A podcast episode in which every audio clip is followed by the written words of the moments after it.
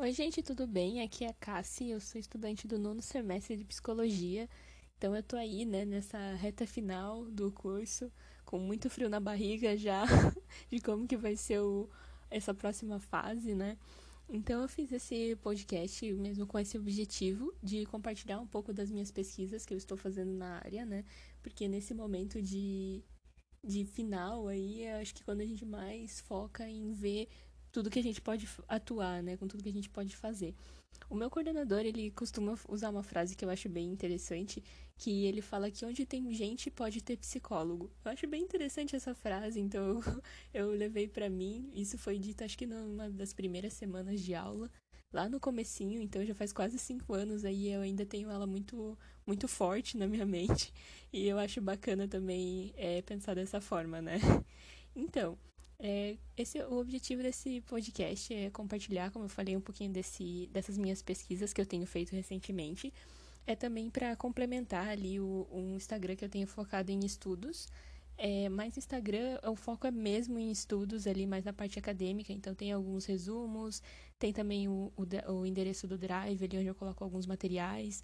Alguns materiais que eu usar também para fazer os podcasts eu vou colocar ali alguns é, artigos, resumos, para ficar mais completo, assim, mais, mais consolidado, digamos assim.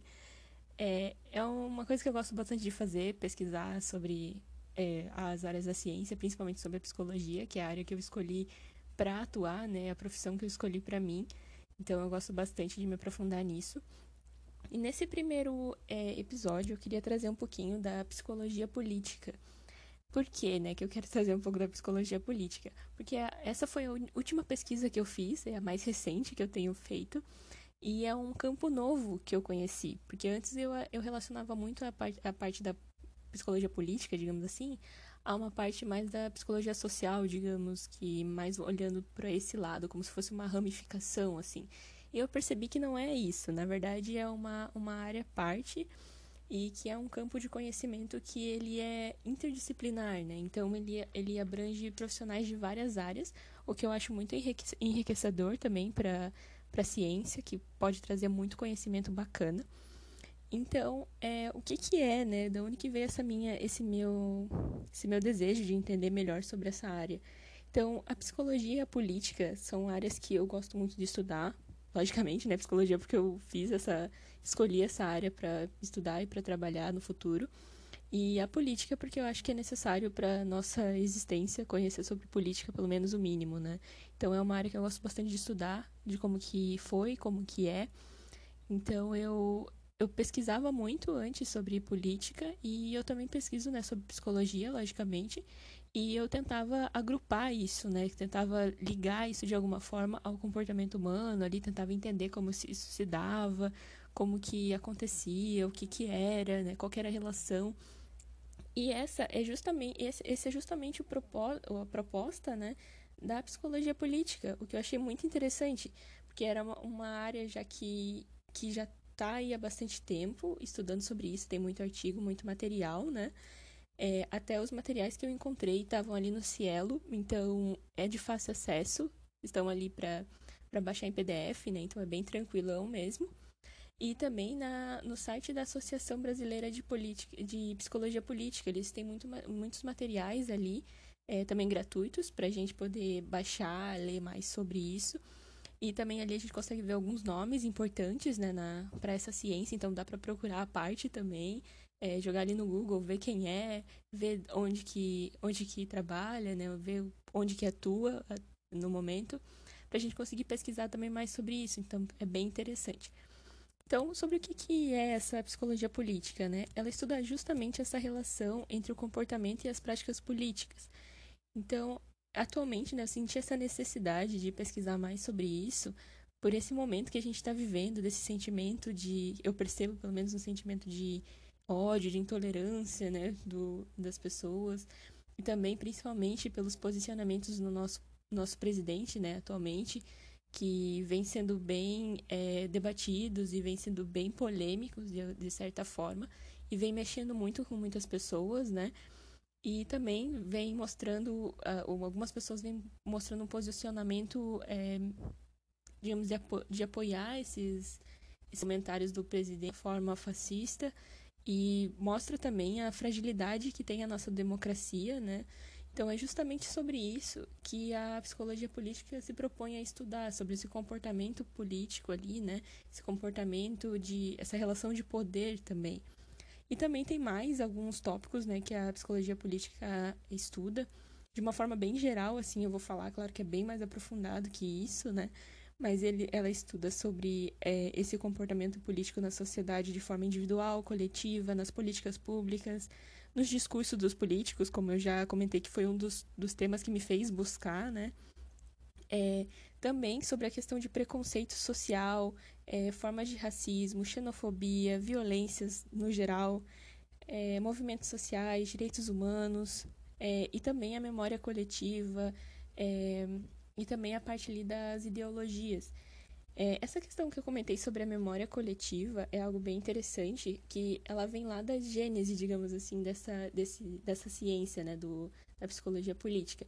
Porque o surgimento da Associação Brasileira de, de, de Psicologia Política se deu ali é, em 2000, né, no anos, nos anos 2000, e ela foi consequência de pesquisas que já tinham na área da psicologia política, que eram feitas desde ali da época do, de final de 1980. Então, era um cenário ali de ditadura militar, né? Então, isso era muito estudado na época e também foi estudado por essa, por essa ciência. E hoje a gente também continua estudando sobre isso, no caso, e mas não ficando ligado ao passado, né? Eles fazem essa ligação com o presente, de como que está sendo, de qual que é o impacto que pode ter no futuro, dessa fragilidade, como eu já comentei, da nossa democracia, o que é bem interessante também de se pensar. Então, um artigo que eu queria é, compartilhar aqui também nesse primeiro podcast foi um artigo que eu vi ali no, na, no, que eu peguei pelo Cielo, né? Que é, ele está disponível na, na, na revista da Psicologia, Ciência e Profissão. E foi um artigo escrito pelo Domênico Ur e pelo Fernando, Fernando Lacerda Júnior.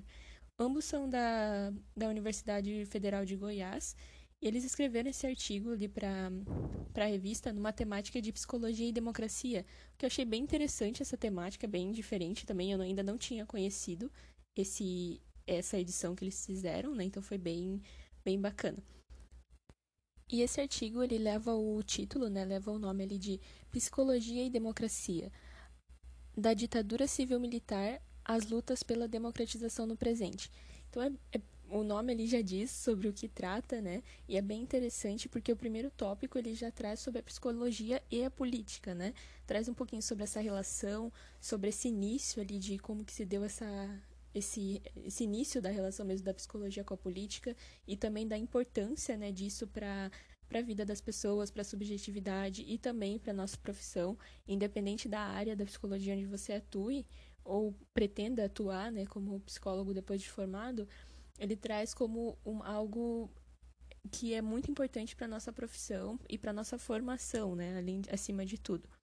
E também ele seguindo, né, o próximo tópico é sobre psicologia e a ditadura militar, então que fala realmente sobre como que se deu isso, qual que é a importância da psicologia estudar isso e de se e de se fundamentar nisso, né, de ver o que, que aconteceu e de saber qual que foi, qual, quais foram os, as problemáticas e qual foi a posição da psicologia naquele momento.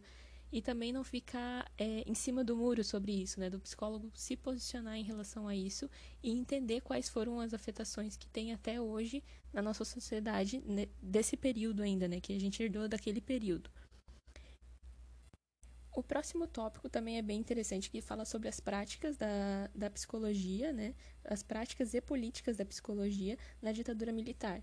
Então, traz como que foi a atuação desses psicólogos, também traz alguns psicólogos que se posicionaram contra, né? Então, que foram ali da militância, o que, que aconteceu. E o mais interessante é que nesses tópicos que eu estou comentando, todos eles, ele fala um pouco sobre o que, que vai ser dito e depois ele também fala, fala sobre autores e, e materiais que tem sobre isso. Então, digamos que ele dá várias referências ali, vários nomes para a gente buscar em relação a isso, que é bem interessante também, porque daí, e por isso que eu disse que fica aquele, aquele gostinho de quero mais, assim, sabe? Fica um, uma sensação de eu vou procurar mais sobre isso. Por isso esse, esse, esse texto eu achei tão bacana, porque Ele foi um dos primeiros que eu li nessa, dessa, sobre essa ciência. E eu já estava muito interessada em saber, e quando eu li, eu fiquei mais interessada ainda. Então, isso que é super bacana, né? Que ele conseguiu deixar, eles, né, no caso, as duas pessoas que escreveram, conseguiu deixar esse, essa vontade de pesquisar mais sobre, e também já deixaram ali o que pesquisar, digamos assim, ou quais seriam interessantes para pesquisar. Então, seguindo aqui o artigo, né, o próximo tópico é sobre psicanálise e, os, e testemunhos, clínica e política. Então, aqui também fala um pouquinho sobre a psicanálise nesse momento, né, que foi um dos principais dispositivos teóricos e clínicos que para o tratamento clínico mesmo da psicologia ali, né. Então, que para o tratamento, para as pessoas elaborarem esse trauma é, que, que viveram ali das marcas da violência do Estado, né, e tudo mais. Então, foi bem interessante também a gente ver a psicologia, a psicanálise, né, nesse meio, como que ela se posicionou também. E uma, um outro tópico que também chamou muito minha atenção, que é uma área que eu gosto muito de estudar e de entender qual, a, qual é a, o posicionamento e a visão e o que, que a gente pode fazer como psicólogo, que é a psicologia nos movimentos sociais e movimentos de raça e etnia também.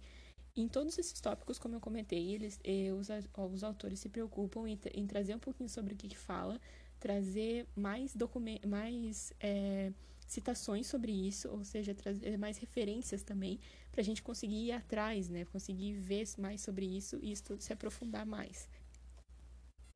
E o penúltimo tópico que eles colocam é justamente o desafio pela democratização né, no presente. Então eles colocam ali como que a democracia é uma prática, na verdade, constante, né? Não é algo que a gente conquistou lá atrás e que não pode mais perder. A gente está percebendo isso mais forte agora, né? Pelo menos eu percebo isso mais forte agora. O como é frágil e o como a gente pode perder, sim, de uma forma bem rápida até, né? Então, nesse tópico, ele trata sobre isso, né? Eles tratam sobre isso, também trazem citações e também levantam um ponto bem importante ali sobre a importância da laicidade, né? que é ser um Estado laico ali.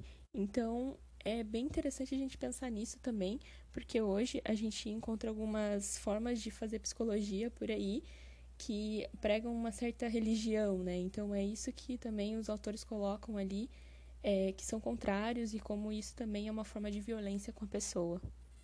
E então eles finalizam o artigo, né, ali com um convite, realmente o título é um convite que colocam ali, é, realmente de, divulgam, agradecem né, a, a, o olhar que a revista Psicologia, Ciência e Profissão tiveram para esse tema e convidam as pessoas que estão aí na área, os pesquisadores, a buscarem mais sobre isso e a se interarem mais sobre isso, né? Porque a psicologia política ela é algo estudado muito mais por, por pessoas de outras áreas do que da própria área das, da psicologia. Então é interessante a gente pensar que é uma área, mais uma área para a gente atuar, né? mais uma área para a gente pesquisar sobre. E mesmo se não for é, atuar em pesquisa sobre isso, a gente conhecer sobre isso para levar para nossa prática clínica ou a nossa a nossa prática que a gente vê na psicologia, porque isso é, eu acredito que é algo muito interessante e de muita importância na vida das pessoas. Então a gente também tem que levar isso para entender melhor o, o, sujeito como um todo, né? E uma frase que eles colocaram ali que eu gostaria de ler, né, que eu gostaria de passar, é realmente é, que eu acho que é a cerne disso tudo, né? Do porquê que eu procurei, do porquê que eu cheguei até isso, porquê que deu essa ideia e porquê que eu gostei tanto desse artigo. Ele coloca assim: é, a democracia é uma prática coletiva que está em, que está em permanente construção. Defendê-la significa colocar a psicologia ao lado da maior parte da população, ao lado daqueles que estão lutando por uma vida justa e digna. Então, acho que com essa eu posso finalizar, né?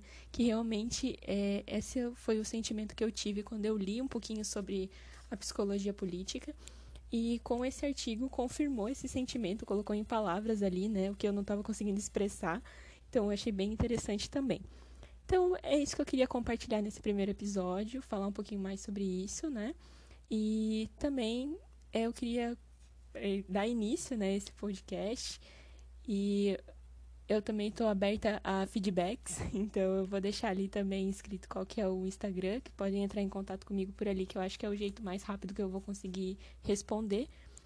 Então seria isso, gente. Fiquem bem. É, podem trocar ideia comigo ali, sugerir temas também, eu estou bem aberta a isso. E é isso, até a próxima. Tchau, tchau.